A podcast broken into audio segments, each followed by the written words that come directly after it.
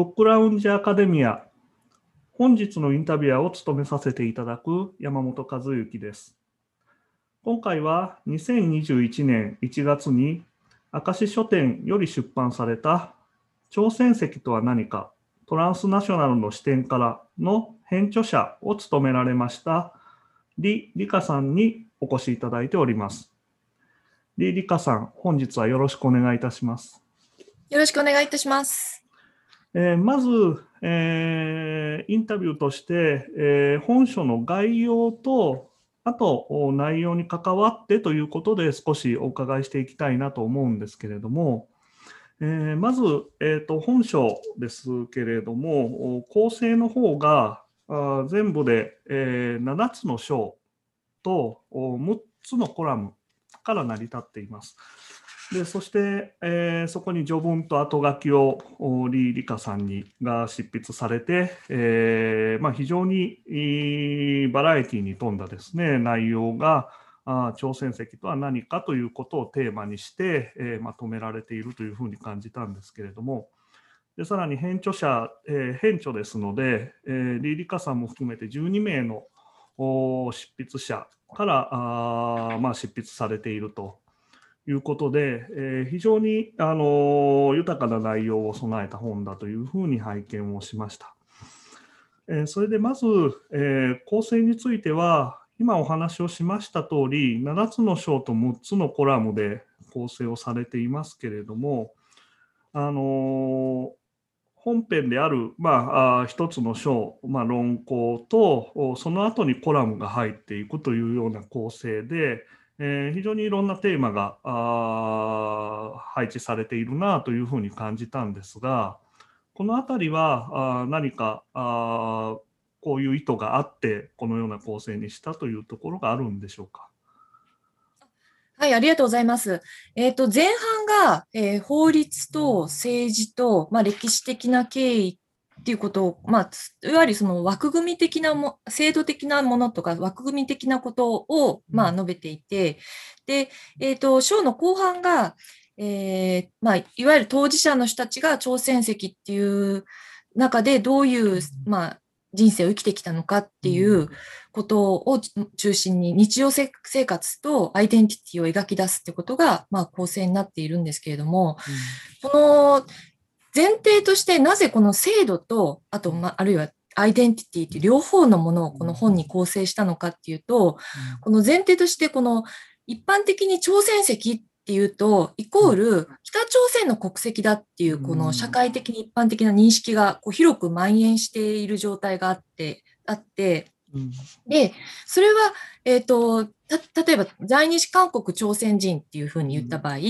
在日韓国の韓国の人は韓国籍を持っていて、在日朝韓国朝鮮の朝鮮の人たちは北朝鮮の、えーと、国籍を持ってるんだって、そういう認識が結構あると思うんですね、広く。でもそれは、えっ、ー、と、違っていると。それは事実とは違うと。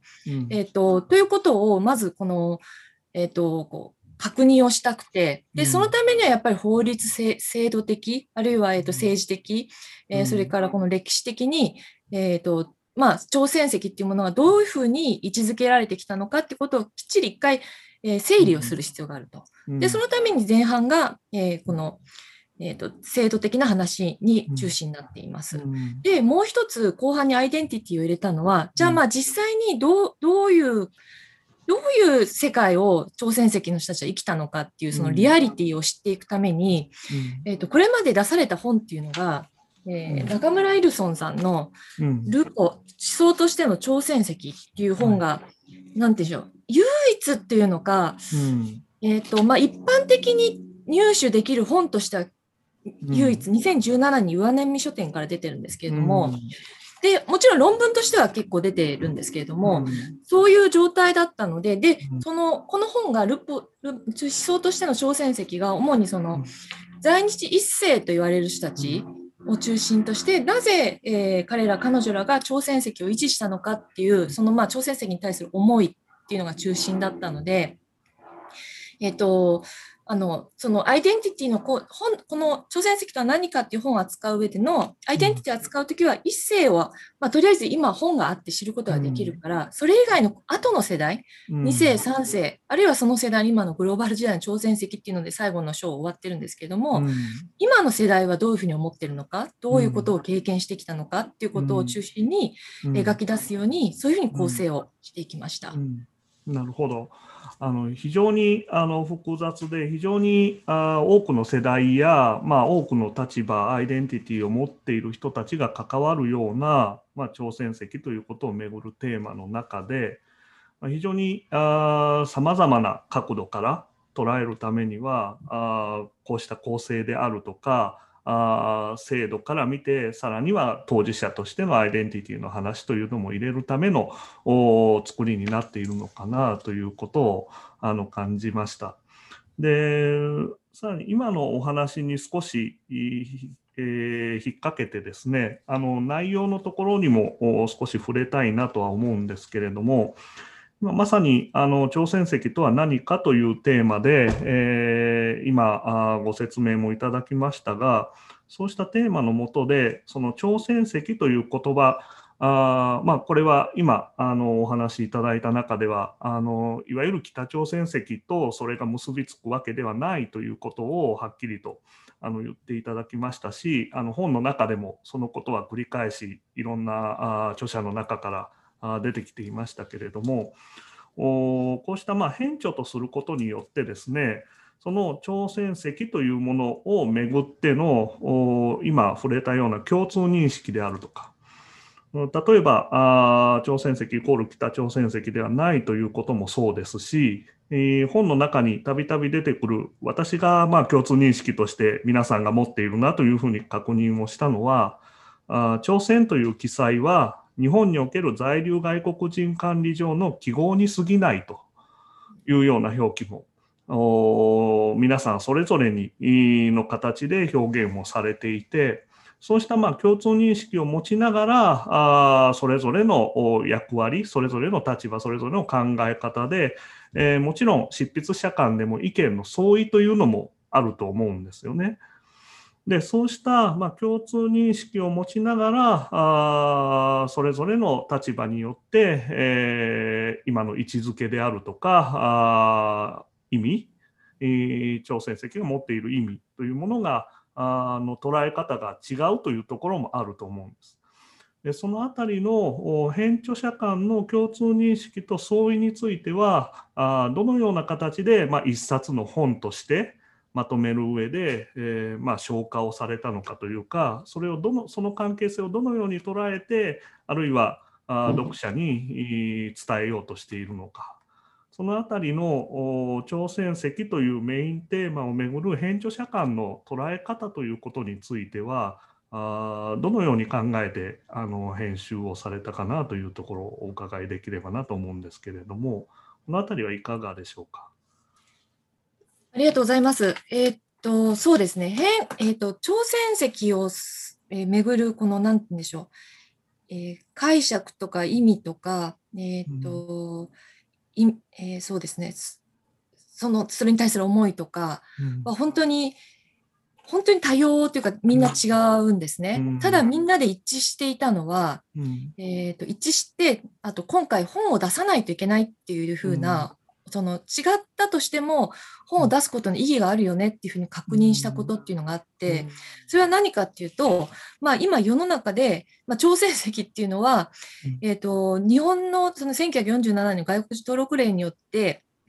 えー、と付与されたその、まあ、記号っていうか、うん、えー、その外国人あのその日本に在留していた旧植民地出身の、えー、朝鮮半島出身の人たちが、まあえーと、そこその時に、えー、国籍欄出身地国籍っていう欄に、うん、えー、与えられたのが朝鮮っていう名前の,、えー、そのものであって、うん、で、それで記号っていうふうに呼んでるんですけども、はい、それは国と、えっ、ー、と、紐付けされたものではなくて、どちらかっていうと、うん、朝鮮半島って書いたら多分この誤解がなかったかもしれないですけれども、うんま、場所としての朝鮮に、まあ、ルーツがある人たちっていう意味での与えられた、このカテゴリー、つまり記号っていうことになってきますけれども、で、実際歴史的にはそうであると。で、この状態のことを人によっては、えー、事実上の無国籍っていう場合もあれば、無国籍という場合もあれば、うん、えー、あの、えーと、国籍未確認者っていうふうに、うん、えーと、人によってはそのその解釈がちょっと違いますけれども、うん、いずれにしてもそのどっかの国家に紐付けされていないこのカテゴリーが在日コリアンの人たちには47年の時点で付与されたんだっていうことが一つ事実としてあるんですけれども、その後、えっ、ー、と、その、それが、えっ、ー、と、付与されていないからこそ、一章で法律の世界のことを書いてるんですけども、うん。うん、えー、日本でも韓国でも、まあ、北朝鮮でも、法的な枠組みの、まあ、国民を前提とする法的な枠組みの中からこぼれ落ちてしまうと。で、どこからもこぼれ落ちてしまう。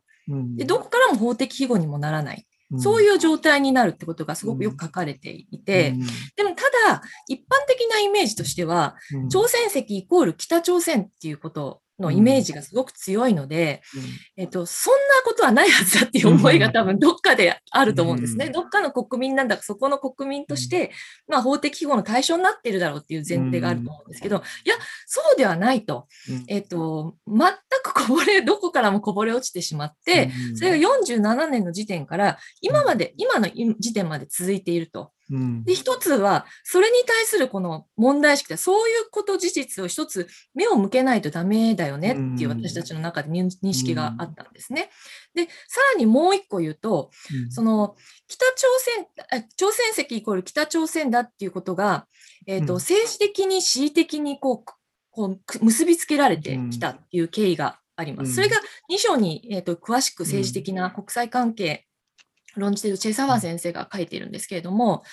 えっ、ー、と、その対朝鮮半島政策、日本における対朝鮮半島政策がそのまま、え日本における朝鮮半島をルーツにする朝鮮石にまあ当てはめられていくっていう形で、うん、で、それ以来なので、1954年以来、うん、えー、朝鮮石は、まあ、国選系の人と見て差し支えないっていうあの政府の立場があって、うんうん、それがずっと続いていることで、うん、えっ、ー、と、朝鮮石は北朝鮮だというふうに解釈されてきている、この歴史も続いていると。で、それが三章のハン・トンヒョンさんのところだと、実は2000年代以降に、それをさらに、なんていうの、助長っていうか、その、その認識をさらに再構築、再、なんていう強化していくような政策がずっと続いていると。本当に最近の10年、この10年間、さらにそれが進んでいるっていう状況を、まあ3、3章で書いていて、で、えー、と4章のところでいくと、韓国政府も実はそういう見方をしていて、うん、えー、朝鮮石っていうのは、えーとまあえー、総連系であると、まあ、北朝鮮系であると。だからっていうことで、まあ、ずんと書いてあって、いや、そうではなく、実はその中では政治的多様なんだよって話を4章でしているんですけれども、うん、そんな形で、この、なので、そのなんでそういう話をしていくのかっていう、その前提として、うん、その北朝鮮だって見方をされていくことで、その排、排なんて排外主義の中で、うん、えー、排除しても構わないっていうその論理とくっついていくっていう、うん、その状況に対してのその危機感がすごく強くて、それで、えっと、そのそもそも、えー、朝鮮石イコール北朝鮮だと見る見方っていうものが、うん、その間違ったその政治的に作られた見方なんですよってことを一度確認する必要があるだろうっていうことを、えっと、その私たち著者の間では、うん、あ著者の間では、えっと、それは共通認識としてあって、うん、それは、えっと、その共通認識としてあるって形になります。なるほど。あの、はい、非常にこう明確に問題意識があって朝鮮石をめぐる誤解も含めてあの非常にそれを解いていきながら朝鮮石とは何かという問いを突き詰めていくということの中で非常に丁寧に前半第1章第2章第3章第4章の中で、えーえー、歴史的な側面制度的な側面政治的な側面あと国際関係上の側面など非常にですねあの細かく細かく丁寧に順を追って説明されているなという印象を持っていましたのであのそれは今のお話を聞いても一体どのような形でまず朝鮮石ということについて、えー、読者に対してあるいはあこの本を届けたい人に対して、えー、その誤解も含めて解きながらあ説明をしていくかというところがあるんだなというのが今あお話聞いてて、えー、感じました。で非常にあの特にあのコウ・ヒリョさんが書かれた第1章やあチェ・サファさんが書かれた第2章というのはあ一般的に何も知らない状態でこの本に触れた場合は非常に難しい内容かなというふうに感じたんですね。ただその難しいということそのもの自身がまさに朝鮮石というものが置かれてきた状況というのを示していると思いますしその難しさというものを一つ一つ見ていくことで、えー、第5章以降で描かれているそれぞれの方の立場であるとか経験であるとかアイデンティティに関わる部分というものが理解できるようになっていくのかなというふうな形を今のお話を聞いていて、え、特に感じました。でその中で、えー、共通認識として今あおっしゃっていただいたようなまさに朝鮮石とは何かという問いに関わる部分ですけれども少し今のお話の中でもそれをま無国籍と捉えたりあるいは国籍未確認者というふうに捉えられているところ。そこにま表現の相違もありますしその表現の相違の中に含まれている捉え方の相違というのも出てきているというふうにおっしゃってくださいましたけれどもそこと関わってえー、本書の副題のところにトランスナショナルの視点からというふうに書かれています。このトランスナショナルという視点から朝鮮石を捉えるということがあ一体まあどういう意味を持ちそれがどんなあ有効性朝鮮石というものを理解する上での有効性を持つのかというところがこの国籍あるいはその反対としては無国籍あるいは国籍がまだ確認されていないということと関わるのかなというふうに本書を読んで感じたんですけれどもそのトランスナショナルの視点というところそしてトランスナショナルの視点から朝鮮石とは何かということを考えるということの意味というのを少し、えー、合わせてお伺いできればなと思うんですけどこの辺りはいかがでしょうか？ありがとうございます。えっ、ー、と、本当にまさにこの本が副題にトランスナショナルの視点からっていうふうに入れているように強調したい点が、うん、結局そういう視点で見ないと、トランスナショナルっていうのはこの複数の国家にまあまたがるっていう意味での、まあ、トランスナショナルなんですけれども、うん、なので国家を超えるっていう意味ではなくて、うん、とえっ、ー、と、その一つ、一つのそう、トランスっていうので、はい、国家を超えるっていうふうに思われがちですけれども、うん、そうではなくて、なんか2つの、私は意味があると思っていて、うん、本で紹介しているのは、そのまあ複数の国家に渡るっていう意味で、うん、えーと、そういう視点が必要だと。っていうのは、例えば、えーと、朝鮮石とは何何ですかっていうふうに、えー、な何ですかってこれ読んで、えっ、ー、と、その、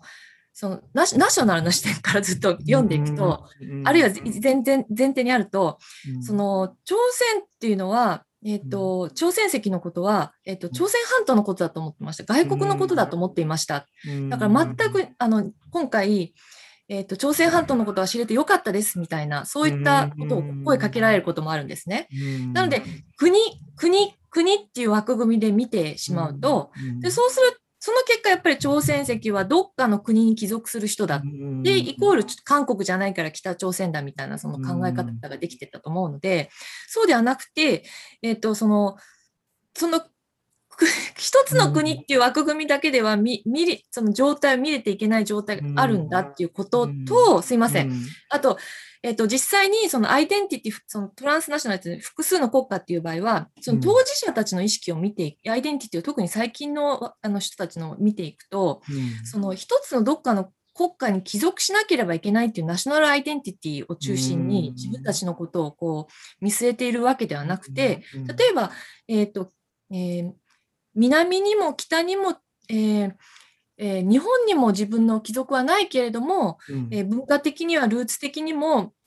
北にも南にも日本にもある気がするっていう形で、自分のあの貴族意識を語る場合もあったりとか、うん、そのそれっていうのは一つの本当にナショナルアイデンティティっていうふうにはやっぱり言えず、うん、複数の国家にまたがる形で、うん、そのなんていうのナショナリズムとは別の文化っていうところにえー、あるいは人々の生活基盤っていうところに、こう自分の帰属を置きながら、えーと自分のなんかその立ち位置があるみたいなこういったその意識がまあ、形成されているなっていう意味でのトランスナショナル一つの意うん。味として、あの複数の国家にまたがるっていう意味での一つがあると思うんですけど、実はもう一つ私はあのここでメッセージとして、はい。その副題のトランスナショナルの視点からっていうのの、えっとうん。いそれを名付けた意図があって、はい。で、それは、やっぱり、ナショナルっていうのは近代主義的な発想になってくるわけですよね。えー国民に、えー国民国家を前提に、そこに人々は帰属するっていうことを前提に考えて、そうした近代主義的な発想を少しやっぱり超えていくことが必要なんじゃないか。で、それは朝鮮石のようにナショナルな枠組みからこぼれ落ちる人たちがいるからっていうだけじゃなくて、これからの時代を見据えていく上でも、うん。そのナショナルだけではない新たな、そのなんでしょう、と近代主義的な発想を超えたところで新たな、えっと、枠組みとか、人々の生きるこの貴族意識とか、そういったものを、なんかこう、新たな地平として作り出すことはできないかなっていう意味での、うん。そういう近代主義的な発想を私たちは乗り越えていきたいっていうことを、うん。そういう希望的なものも含めて、えっと、副題にこのトランスナショナルの視点からっていうことを入れたっていう、うん。実は意図があります。はい。あの非常に大きなことも視野に入れながらですね、まあ、あの未来志向的な部分も含めてあの非常にこう朝鮮石というものをお捉えてそしてそれをおどのように多くの人たちと共有をしながらあその先を考えていくのかというようなビジョンかなというふうに今感じましたし、えーその前段の部分でその朝鮮石というものを捉える時のおまあ、周りの人たちの視点とおそして当事者の視点とともに含めてそのお国籍との関係国との関係というものをおどう誤解を解消しながらあ組み直していくのかあるいは捉え直していくのかというところの視点があ含まれているところなのかなというふうに感じました。で、えー特にそういうそういったあまああ非常に、えーメタな大きな視点のところからあ朝鮮石を捉えるということ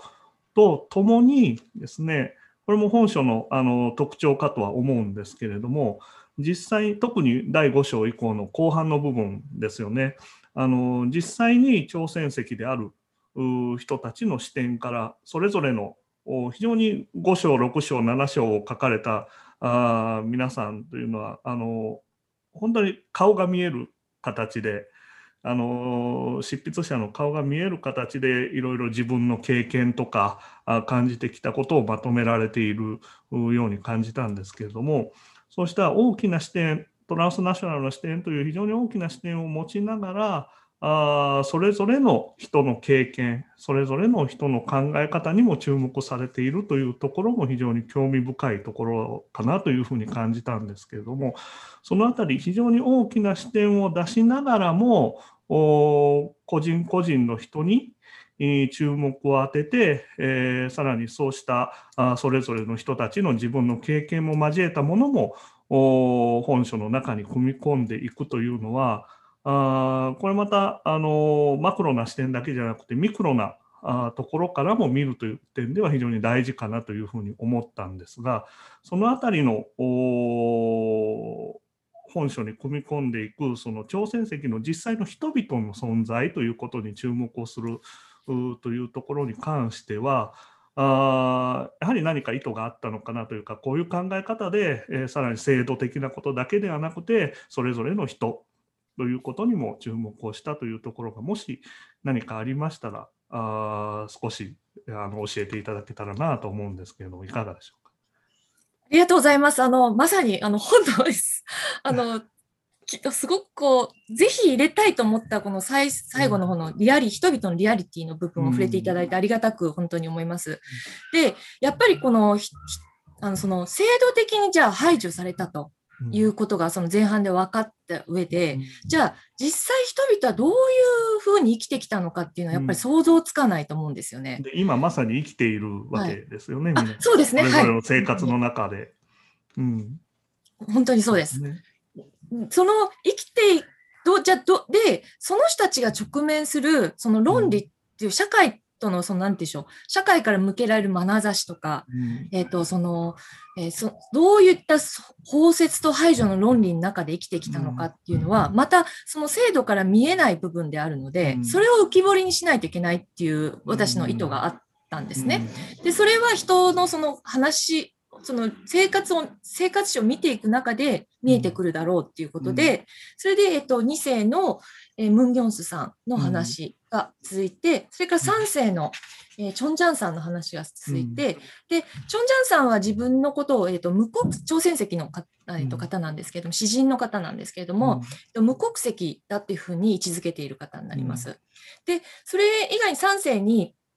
えっと、朝鮮籍の人で、えっと、多くの人が朝鮮学校に行って、無国籍とは、えっと、とははっきり考えてはいないけれども、うん朝鮮籍だっていうことに対して、また別の意味付けをしている人たちもいるので、でそういう人たちをクローズアップすることも必要であろうっていうふうに思って、うん私が最後にこのグローバル時代の朝鮮籍っていうのを書いているんですけれども、で、えっと、ここで、こう、なんで、こう、明らかにしたかったのは、うん。その、その戦後の日本の中で、そのうん外国人、日本人かがあの国民国家の時代にこう日本帝国新民から、えー国民国家の時代に転換していく中で、うん。外国人にこう分類されると。で、うん。ただ、外国人に分類されるけれども、どっかの国家に紐付けされているわけではないので、え例えば、えー永住権っていうのがある、その一定の時まで付与されない。付与されたけど、えっ、と、その、まあ、詳細を 見ていただければと思うんですけども、えっ、と、韓国籍の、韓国籍を取得すれば、えー永住権は付与されるけども、朝鮮籍の場合は付与されないっていう時代が続いたりとか、そういった時代がこう続いていって、なので、その排除、社会的なその排除、外国人であるから、えー、と排除っていうことを直面するっていうのが、まあ、その、えー実際の人々の生活史の中でも見えてくると思うんですね。ただ一方で排除だけかっていうと、えー、とそのそうではないその、まあ、こなんていうの複雑な社会の様相っていうのが見えてきてっていうのは例えば、えー、とその2世3世になってくるとその、まあ、見た目的にはそのそのもし日本のつな日本っぽい名前使って通名できていてで、えーとしまあ、逆に言うとそういう日本通名を使わないといじめにとか商売ができないといったことに社会的な排除にあってしまうので、えーあの使通名を使うようにしていくみたいな形で、その、なんて言うんでしょう、その、排除だけど、排除の中でそのい生きていく方方策というのか、うん。その自分たちの生活とかを基盤作っていく方策をこう作っていくのを見見ていく中で、それがその排除されながらも、こうなんていうの日本、なんて日本的なその外国人と分かると排除されてしまう。そうならないようにしていくことで、こうない、その内側の線に行こうとする。そしたら、こう、見た目的に、なんでしょう。うん。日本でしょう。は。完全な外国人じゃなければ排除されないっていう論理がこうあるっていうのが見えてくると思うんですね。なので、排除されながらもこう内包されるっていうか、その外日本人、外国人っていうその二分類の中で、えっ、と、こっち側の方にみ、なんていうの、こう、そうですね。制度としてこう、はい。適用されるときにそこに非常に暴力的な分断が持ち込まれたりするわけですよね。はい、でそれが非常に人々の生活の中に深く切り込んできてしまう状況っていうのが、それぞれの例えば国をおまたいで移動をするとかあー自分たちが仕事をする就職をするという時にそれが非常にはっきりと顕在化してしまうところがあってそれが障害になったりするところがあるわけです、ありますよ。ね。でで、逆にそれでこう、自分でこう、そう、障害にならないように、あえてこの、なんていうのまあ、戦戦略を立ててみたりとか、うん。そういったこの、なんていう生き様っていうのも多分そのうん。5章、6章、7章で見えてくると思うんですけど、うん。で例えば私のところの章だと、今、喧嘩がまあ激しくなってから、職場の方で、えっ、と、もう、例えば、喧嘩的なニュースがあるうん。あるたあまあ、あるたびに、その嫌嫌味をや言われるとか、うん。そそういったことを、こう、なんて言うんでしょう、自分が、まあ、コリアのバックグラウンドを持ってるからっていうのを、まあ、上司だけは履歴書を見てるので知ってるので、こう、こう、いじられるみたいな、また、こう、韓国はこうこうしたねみたいなことをいじらいじられるみたいなことがあったけどそれをこう自分はこうそういうのに、ま、負けちゃいけないんだみたいに思うとかなんかそういった語りとかも出てくるんですけれどもそうやってなんて言うんでしょう日々の生活の中でこう排除を経験しつつもその排除をどうやってこうの乗り越えていくいけば、まあの、一応なかった、表面的にはこううまくやっていけるのかみたいな生活の論理っていうのも出てくると思うんですね。見えてくるはずなんですね。で、それが、えっと、排除されながらも、えっと、まあ内包さされ、内包していくような構造になっているっていうのが、すごくこうよく見えてくるっていう、その日本社会の、なんて言うんでしょう、えっと、外国人をめぐる排除と包摂の論理がすごくよく如実に現れる章、うん、表すことができる章だなというふうに思っています。うん、なるほど。今あのリリカさん自身の日常の中でも直面する話もしていただきましたけれども、まさに日々の生活の中でリアルに、えー、挑戦席である、あるいはそうしたバックグラウンドを持っているということにの中で直面することがあってその経験の中で当然いろいろ考えることになるわけですよね。でそれはあその場面とかその人とかとの問題ということを超えて、えー、今までの挑戦席をめぐる立場であるとかあそこに付与されてきたあ意味であるとかということに規定されて日常生活の中でいろんな問題に直面をするということになるのかなというふうに思いました。なので、えー、そうした中で、えー、この本の中でもそれぞれの人々の経験というものが非常にビビッドに描かれているわけですがあそれそうしたものを規定するさまざまな制度的政治的社会的な動きということと連動して、えー、そうしたそれぞれの人の経験というものがあ規定されているというところがあるのかなというふうに感じましたので、えー、その辺りが非常に、えー、本書を読み通していってもですねイメージができるようなところだと思いますしまたあここに書かれていることを含め、えー、人々の挑戦席の人々のリアルというものに、えーまあ、イメージを膨らませていく。そこがイメージできるようになっていくということを、まあ、あ本書も通して、えー、訴えられているところかなというか確認ができるところかなというふうに感じました。非常に、はい、はい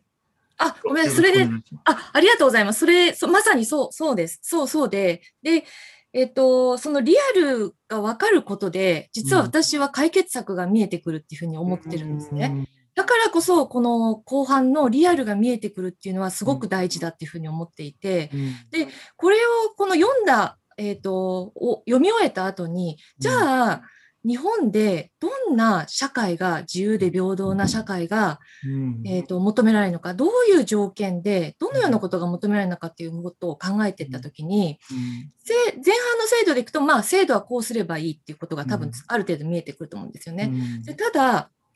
えーと、例えば国籍を例えば付与、えーと、するべきべきだとか、うん、あるいは、えーと、移動権っていうのがもう全くない状態であるので、うん、えーとまあ、移動権を行使できるようにするのはどうかとかって話が出てくるんですけども、うん、じゃあそれが人々にとって、えーと、どういう意味があるのかっていう本当にそれが効果的なのかっていうのはそこでリアルが見えてこないと,、えー、とこう合致しないというか。ね、はい、で、そのリアルの世界が、えっ、ー、と、排除されるけども内包されるって言った状態であるので、うん、じゃあその排除と包摂っていう二極、こう、えっ、ー、と、うん、二個対立的にあるものを少し形を変えて、新たな枠組みを作るなり、うん、こういったその、なんでしょう、その解決策が見えた、私なりその今あるんですけども、うん、なるほど。短いインタビューなので、すみません。いいなので、だからおそらくそこは、はい、あの本を読んだ読者一人一人が、あこれこの本を通じて